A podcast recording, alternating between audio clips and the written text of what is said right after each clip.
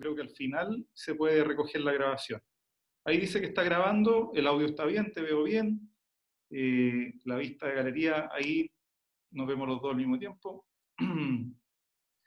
Eh, ya, súper. Eh, mira, voy a partir primero definiendo, para que los auditores como que entren más en onda, voy a definir el concepto de inteligencia artificial así por diccionario y, comenzamos la plática. Eh, inteligencia artificial. La inteligencia artificial es la inteligencia llevada a cabo por máquinas en ciencias de la computación. Una máquina inteligente, entre comillas, ideal, es una, un agente flexible que percibe su entorno y lleva a cabo acciones que maximicen sus posibilidades de éxito en algún objetivo o tarea. Esa es una de las tantas definiciones, porque la verdad que hay muchas. Ahora, eh, yo contigo quería enfocar esto desde el punto de vista que en LinkedIn ahí alguien te hizo como un comentario de que al final esto perjudica porque efectivamente quita trabajo y quería eh, ver la visión de, Microsoft respecto a, esa contingencia, podríamos decir. Sí, yo creo que lo que nos pasa hoy día con la, inteligencia artificial em, es el, o sea, lo que seas tú, en el fondo, el, miedo que algunas personas le tienen, tiene que, más que el tema de inteligencia yo creo que tiene que ver un miedo al cambio, que lo hemos vivido o nos ha pasado muchas veces durante la historia. Eh, hemos tenido hartas revoluciones, eh, obviamente la, primera revolución, la mecanización, la segunda revolución industrial, la tercera, eh, y la verdad, esto de, de, tener nuevos avances o progresos Em, siempre termina redundando de otra manera en, en, una mejor sociedad. Eh, hemos tenido alguna necesidad, hemos tenido algún problema, no sé, alimentar eh, una población, atravesar un océano, y, inventamos tecnología, esa tecnología nos ayuda, y después de un rato eh, elevamos el nivel en el cual estábamos, diría que funcionando, como, operando como sociedad. Y eso es un poco lo que pasa hoy día con la inteligencia artificial. Es súper entendible que hayan, que hayan aprensiones, que hayan dudas, pero nuestra mirada, por lo menos, es una mirada positiva. Eh, que más que, tener, eh, más que tener miedo, tiene que ver un poquito con reimaginar las oportunidades. Porque sin duda que van a, haber trabajos que van a cambiar, se van a afectar, eso es, inevitable. Eh, pero son, en general, y no mira la historia, son mucho más los que se crean, las profesiones que se crean. Por ejemplo, no sé, cuando tuvimos la, la transformación y cuando pasamos desde los, los, carruajes, ¿no es cierto?, con tracción animal a los vehículos. Sí, efectivamente hubo una afectación de empleo, a las personas que estaban en ese momento, eh, tenían un aras en el cual estaban criando caballos o hacían monturas o carruajes eh, o, fabricaban, no sé, forraje justamente para, para los animales. pero por otro lado, se creó la profesión mecánica, permitió que eh, comenzara justamente el mundo de la publicidad, justamente con los carteles, la gente pasaba rápido por los caminos y necesitaba rápidamente una captura de la oportunidad, los talleres mecánicos, los neumáticos, la fabricación de automóvil, me imagino ya porque también tuvo el, el, el, apareció ya los primeros enchulamientos incluso de autos, etc. Entonces, se fueron creando más profesiones y la clave es justamente cómo ayudamos a reconvertir y que ayudamos a las personas a que puedan, con una revolución que probablemente es más acelerada que las anteriores, pero que tengan esas habilidades para poder aprovechar eso. Y que en vez de que la, la, la brecha digital se siga ampliando, sino justamente estas nuevas tecnologías permitan que se vaya reduciendo y que todos se puedan beneficiar, que el alcance esté para todas las personas. Claro, estaba, estoy súper de acuerdo con lo que estabas comentando. Estaba viendo un artículo de, que se publicó acá de un experto chino. O sabemos que los chinos están poniendo ahora máquinas en Marte, o sea, ya su nivel es increíble. Fei Tui Wang se llama. Es un experto en estos temas. Piensa que las nuevas tecnologías modificarán el escenario laboral, pero para bien. O acá tenemos otro eh, punto de vista optimista, digamos. Eh, observando el caso de su país, o sea, de China, dice que de grandes números de granjeros informáticos y una transformación de un pueblo pobre a uno comerciante, a través, por ejemplo, de Alibaba, que sabemos que su, comercio así como Amazon. Eh, y se ven muy buena, hace muy buena referencia. me gustaría citar otro punto. Pueden coexistir la automatización laboral y la generación de empleos, claro que estos efectivamente son dos conceptos que suenan como contradictorios. Eso es lo que creo. El desempleo generado por la inteligencia artificial será marginal respecto a los que se creen. La gente piensa que si tenemos más computadoras las personas perderán sus trabajos. pero la realidad es otra. Antes de tener estos computadores digitales teníamos a humanos haciendo los cálculos. El computador no significa, ya, eh, para no pegarme mucho, en el fondo, claro, está haciendo como la comparación de que antes era un ejército de chinitos usando abaco, y, y, después, no es que ellos después no hayan tenido nada que hacer, sino que pasaron a tareas más productivas, más de ser humano. Incluso yo me atrevería a decir que humaniza. ¿Te fijáis? Porque en nosotros está el potencial de crear, que es lo que no tienen las máquinas. Entonces empieza a, darse una vuelta con esto. Tal cual, yo creo que como, hablamos, eh, efectivamente es un tema de, ciclo, ¿no es cierto? Entre cómo se crean estos nuevos empleos y cómo ayudamos a que la gente transicione en la medida que, que vayan eh, decayendo un poco la demanda de algunos trabajos antiguos. Ahora, como tú dijiste, la inteligencia artificial es algo que la verdad que no, no nosotros vemos, nos permite justamente, eh, ¿cómo lo podría decir? Amplificar el ingenio humano. Eh, dejar de hacer tareas que a veces son tremendamente eh, mecánicas, como decías tú, imagínate, no sé, eh, de hecho la generación de nuestros padres que le tocaba justamente estar con máquinas de escribir mecánica, te equivocabas en una letra, tenía que agarrar, que ya no existe, me imagino, quizás existirá, te acordás del liquid paper, y no tenía que apuntarle justo, volver, apretar la tecla exacta y quedaba bien feo. Hoy día tienes Word y lo puedes hacer directamente, la verdad, y mucho más fácil, y te permite diagramar, y eso permitió después efectivamente que quizás el trabajo de diagramador, que era más básico, que tenía que una imprenta, lo terminaste haciendo tú en el computador, para ti fue mejor, fue más rápido. La persona que estuvo el diagramador dijo, bueno, tengo que hacer cosas más, más complejas, tengo que aprender más, tengo que hacer cosas quizás de más valor, más creativo. Entonces, a la creatividad, obviamente la inteligencia artificial no va, no va, ¿cómo se llama esto? No va a reemplazar nunca. El contacto humano tampoco no va a ser. Pero lo que sea, dirección de patrones y, hacer tareas repetitivas, sin duda. Ahora, ¿cuál es el desafío? El desafío está en que tenemos que em, impulsar ciertas políticas o principios de uso de la inteligencia artificial.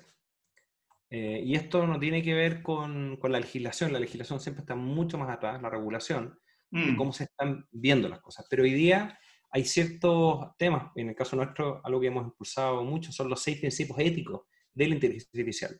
Y hemos logrado con algún éxito algunos de otros jugadores de la industria que vayan abocando eso. Lo primero que sea, es que sea justo, que, que nos ayude de verdad a tomar decisiones mucho más justas que lo segundo es que sea confiable y seguro.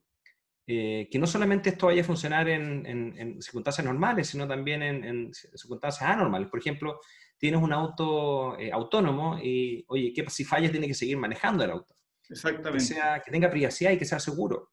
Eh, y ahí es súper importante cómo se cumple con la ley de protección de datos. Y bueno, en GDPR, la normativa europea, es bastante bastante clara en, la recopilación, el uso y el almacenamiento de los datos y obviamente el mal uso. Pero bueno, todos esos datos, porque para hacer un sistema basado en inteligencia artificial necesitas muchos datos. Bueno, esos datos, ¿cómo, ¿cómo, tú los estás recolectando y tienes que decirle a las personas para que después no termine eh, eso siendo utilizado en otra parte? Que sea inclusivo, como decíamos también. Que, que, permita aumentar el acceso a, a, la empleabilidad, a la información, a la educación, que genere más oportunidades. Transparencia también. Que, que, que, la verdad que tú puedas, si tiene un sesgo, por ejemplo, el sistema, que puede ocurrir, uno, uno puede identificar ese sesgo. Y por último, responsabilidad. Tiene que estar bien claro quién es el responsable. Volviendo un poco el caso del, del auto autónomo. Si tú tienes un accidente en un auto autónomo, ¿de quién es responsabilidad? Del fabricante del auto, del dueño del auto, de la persona que estaba en el, en el, auto, pero la verdad es que tú quizás estabas en el asiento de atrás en el futuro, eh, del que hizo el algoritmo de inteligencia artificial, del que entregó los datos, que eso tiene que ser súper claro. No puede ser que fallas, ahí. No sé si viste el accidente de Tesla. Sí, bueno, ahí todavía está la investigación en curso. Pero los bomberos encontraron una persona en el copiloto y el otro en el asiento trasero, por lo que se presume que iban con autopilot. Pero bueno, está toda en investigación. Sí, pues efectivamente, ahí la pregunta es, y obviamente investigación en curso, por lo tanto no, no, no corresponde referirse, pero pero tomando eso mismo, al final, ¿quién, es el responsable? ¿El fabricante, la falla o la persona que, obviamente, que, que, se fue atrás? Entiendo también que Tesla, por ejemplo, dice que tienes que ir siempre al volante. Eh, sí, correcto. Entonces, forma todavía, sí. No, no. Claro, entonces, el tema eso, pero, pero tiene que ser claro. Entonces, eso, esos principios que estamos abogando son, sub, eh, creemos que es crítico que la gente, que los otros, todos los, tanto los que desarrollamos tecnología, los que implementan la tecnología, los que usan, eh, todos estemos de acuerdo en los principios al final, para un mejor uso. Como los principios básicos de la robótica de Asimov, eso que... ¿Te acuerdas? Este principio, sí. Es una redacción magistral, encuentro. Tal cual. Eh, estuve leyendo, eh, no sé si leíste el libro que se llama Pasaje al Futuro. No. Eh, de Santiago Bilinkis. Este gallo es un argentino, está en este, en este organismo que se llama Mensa, que son puro cerebritos. Lisa Simpson está ahí también. y bueno, hizo este libro y tiene, por supuesto, como toca una visión de futuro, habla bastante de estos temas de inteligencia artificial.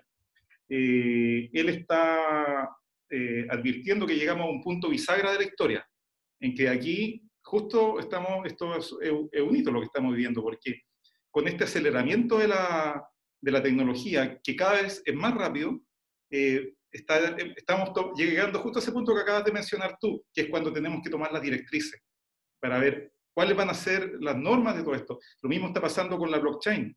Eh, qué normas va a tener la blockchain, qué pasa con ese dinero. Acá impuesto interno en Chile, por ejemplo, recién ahora está viendo cómo entra ahí, porque obviamente está interesado, se está moviendo mucho, muchas lucas. Entonces, eh, es todo un tema y estamos a puertas al, a todo este cambio, que va a ser increíble.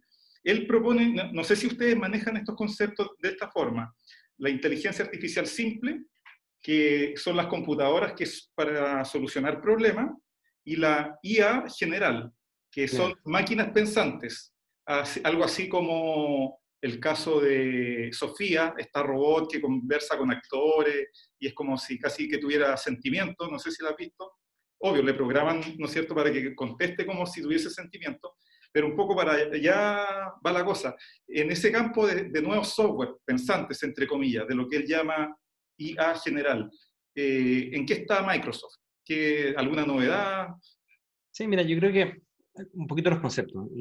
hay como dos categorías de, uso de inteligencia artificial, que al final no dan la inteligencia artificial, pero son servicios, machine learning, etcétera, una serie de tecnología eh, subyacente. Eh, y ahí cuando se separa en inteligencia artificial, eh, déjame cambiar, más que simple y, general, o específica y general, tiene que ver con que tú entrenas un modelo basado en inteligencia artificial, por ejemplo, machine learning, para, por ejemplo, detectar eh, em, no sé, em, canceroma, por ejemplo, en la piel. Lo que mm. tú haces es que tomas mucha, tienes el diagnóstico que es una persona, tienes las imágenes y eso se alimenta. Y el sistema aprende de una otra manera con varios mecanismos, eh, hay, ha habido varios avances. También la pregunta que sea anterior antes de responder eso es por qué estamos hablando tanto de inteligencia artificial. Y tiene que ver con esencialmente con, tres grandes elementos. Eh, lo primero es que la computación en la nube, que permite que uno pueda hacer de manera paralela a gran escala usando millones de computadores, algo que antes tomaba años, lo puedes hacer en segundos, número uno. Eh, número dos, mejoras en los algoritmos de aprendizaje, y es uno de ellos, el típico se llama Deep Learning, que justamente permite que uno pueda aprender de manera mucho más rápida y entrenar estos modelos. Y tercero, el acceso a datos, porque como decía, por ejemplo, para hacer un sistema que detecte canceroma, o cáncer de la piel, eh, tienes que tener muchas imágenes, algunas que no tienen cáncer de la piel, otras que tienen cáncer de la piel, y con el diagnóstico. Entonces eso se incorpora al sistema, se transforma de, una imagen a unos y cero, y se dice, bueno, este tiene, este tiene, tiene cáncer, no tiene cáncer. El sistema se va entrenando.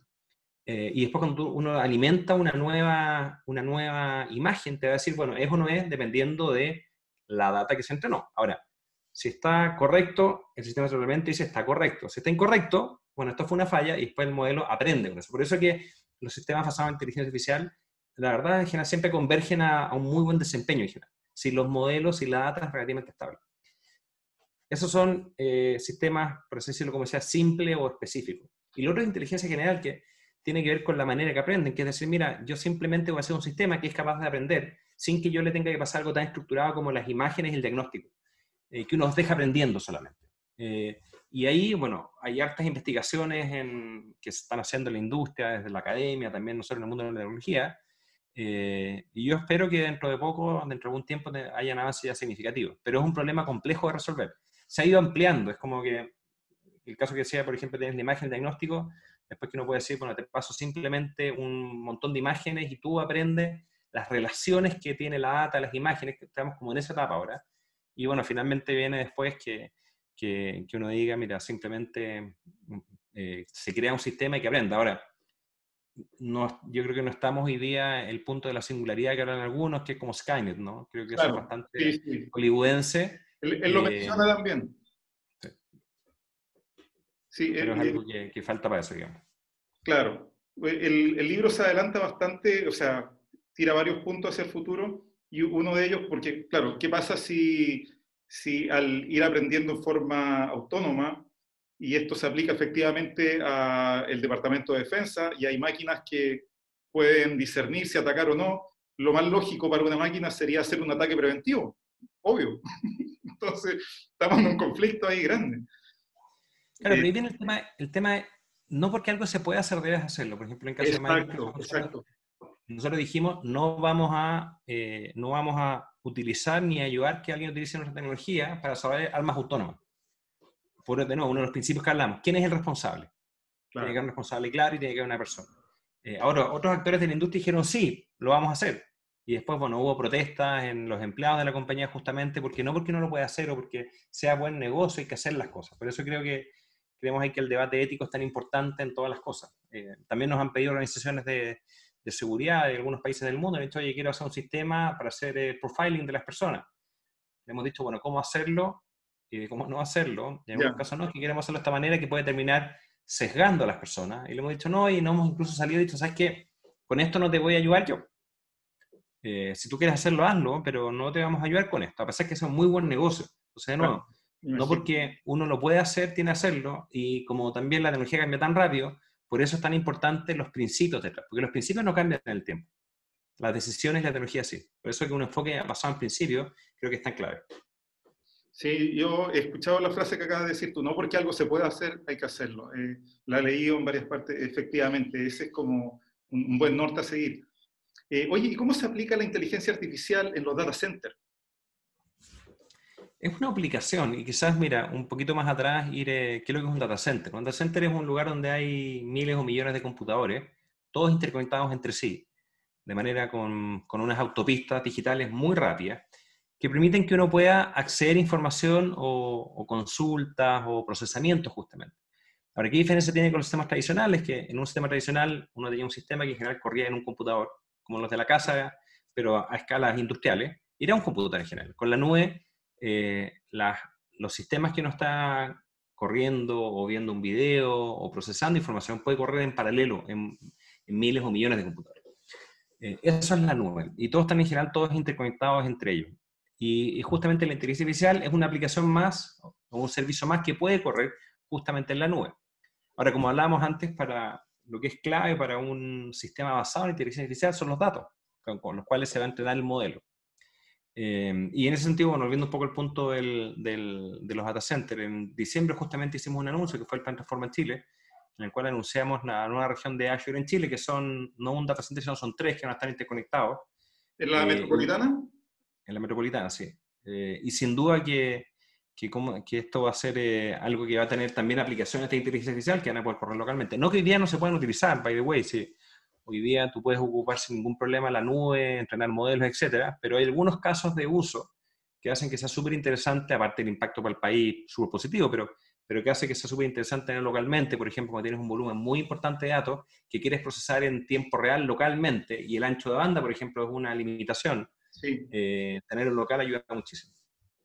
Oye, y en el futuro, cuando estén estos data centers acá en Chile, ¿se podrán visitar? Así hay visitas guiadas que uno puede ir con la familia a ver. No, no existe. No, te tengo una buena y mala noticia. La mala noticia es que no, por el tema de seguridad. Por eso que no, no se seguro, Sí. Eh, porque son hiper, hiper seguros y hay que proteger tu información. Esa es la mala noticia. La buena noticia es que lanzamos un sitio, eh, dejar si lo tengo por acá, pero si no lo podemos buscar en internet, Voy a tomar eh, que permite justamente hacer una visita virtual a nuestros data centers. Ah, qué chulo, ya y tú lo puedes ver y, puedes incluso ponerte, si quieres, tienes anteojos de radio virtual o incluso un teléfono con esto. Sí, lo tengo, sí. Eh, exactamente, que los puedes ver como si estuvieras adentro. Ya, y si me das un segundito, lo busco en un segundo y te paso el, el URL. Dale para dejarlo mencionado. Un segundito. Oye, en la película Misión Imposible 4, creo, eh, te lo pregunto porque vi que, eh, según la película, ¿no es cierto?, eh, Tom Cruise entra a un data center que está bajo el agua. ¿Eso existe? Eh, sí, mira, aquí... Se supone que se hace por estos temas de refrigeración, que yo tengo clarísimo que necesitan estar ojalá en la Antártida. Dame un segundito, mira, te lo voy a poner acá en el chat. Es para que lo tengas. Ahí está un poco el, La verdad es que sí. Eh, nosotros tenemos un proyecto, por ejemplo, ¿qué es lo que ocurre en data centers? Los data son, obviamente, hay que tenerlos muy seguros, por eso es lo que hablamos de que están separados. Eh, tienes que tener energía y esa energía alimenta a estos servidores, estos servidores funcionan y cuando funcionan generan calor. Y ese calor hay que sacarlo de la instalación. Entonces, em, hay una ineficiencia. Entonces, ¿qué es, lo que, qué es lo que, qué es lo que se ha hecho? Por ejemplo, nosotros hicimos un proyecto que se llama Natic, que tuvimos un data center em, sumergido frente a las, cosas, las costas de Escocia por dos años. Ah, mira, como experimental. Exactamente. Y lo que descubrimos es que eh, los componentes o fallan eh, un 80% menos cuando estaban ahí de manera eh, submarina. Em, todo esto alimentado con energía 100% renovable. Em, la verdad, fueron puros, puros beneficios al final falla menos por un tema de temperatura o hay algo con el mar que lo, lo protege? No, yo diría que menos, como son sellados, un ambiente mucho más controlado. Eh, ah, por un lado, es menos, menos, eh, menos movimiento, menos, menos elementos externos, pasa a ser un sistema 100% cerrado. Por otro lado, también, por todo lo que es el agua, eh, la temperatura es menor, por lo tanto, y contra menos la temperatura es menor, mejor funciona. y por un tema importante que al final 60 y tanto por ciento de la población, 65 por ciento de la población aproximadamente, o 70 casi, eh, viven a menos de 150 kilómetros de una costa. Ah. Por lo tanto, uno podría decir, bueno, ¿qué, qué manera podría, ser, que podría utilizar yo para seguir eh, acercando la nube a las personas, independiente del lugar en que están? Uno podría decir, bueno, lo vamos a tener justamente en las costas. Claro, súper bien. Sí, qué interesante. ¿eh? Y esto lo probaron, tú me decías, en Escocia. En Escocia, sí. Lo voy a pegar en el chat también. Bueno, ellos son muy costeros y, nosotros también. Sí, pues. Sí, el nuestro no va a estar en la costa, pero ahí está, es un proyecto de Microsoft Research, que es toda nuestra área de investigación de tecnologías emergentes. Ahí lo, voy a ver. Ahí lo pinché. Oh, qué interesante todo lo que están haciendo. Oye, en beneficio del tiempo, vamos cerrando. Yo quisiera mencionar, eh, te recomiendo este libro que yo lo, leí recién, o sea, estoy mintiendo, lo audio leí con este audiolibro porque salía a andar en bicicleta, uno corre, cualquier cosa, y está ahí, leyendo un libro. Y también, también lo, ¿cómo se llama? Lo voy a anotar aquí. Se llama Pasaje al Futuro, de Santiago Bilin, eh, Bilinkis. Bilinkis, aquí lo y eh, para cerrar la cita que me pareció súper interesante, es que él dice, el futuro no hay que predecirlo, hay que construirlo, manos a la obra. Me parece que... porque eh, como, efectivamente, como estamos en este punto bisagra, ¿no es cierto? Es el momento en que nosotros vamos a definir las directrices, tú decías todo esto del punto ético para trabajar, eh, exactamente, ese es, como el norte. 100% de acuerdo, el futuro se construye, yo creo que en general no se espera, así que es importante manos a la obra para, para justamente obtener todos los beneficios y aprovechar todo esto. Creo que es una tremenda, buena noticia, pero tenemos que hacer el trabajo y tenemos que ahí nosotros mismos desafiarnos a salir de la zona de confort. Perfecto. Oye, encantado, ha sido un placer. Eh, vamos a ver el tiempo. Sí, estamos justo ya. Oye, ¿te parece hacer esto, podría ser una mensual? Eh, veamos un poquito la agenda, no sé si, si da para eso, pero, pero veamos cómo, cómo, vale, cómo va todo, Víctor, eh, y, y, vamos viendo cómo avanza. ¿Te parece? seguiría siendo súper interesante eh, estar informado respecto a los data centers. Eso si tú nos fueras dando alguna información. Súper, mira, feliz de compartir ahí información y ver también en una de esas quizás más gente también podría participar. ¿Algún producto nuevo de Microsoft? Eh, quizás algo nuevo que lanzamos hace poquito es Microsoft Mesh, que no sé si lo has visto, que, permite que uno, más que, que, esté en, una videoconferencia como estamos ahora, uno pueda tener un avatar virtual y puedes ver cómo logramos a las personas en la misma habitación en la cual está, está en algún momento eh, eh, uno está trabajando. Así que es súper interesante, es una tecnología que ya existe y ahí te invito también a, verla en internet, se llama Microsoft Mesh. Mesh. Mesh tal cual, M-E-S-H. H, exactamente. Listo, ahí lo dejé anotado. Ya, pues, Sergio, te pasaste. Gracias por tu tiempo. Gracias, Víctor. Esté muy bien, cuídate. Muy amable. Gracias, hasta luego.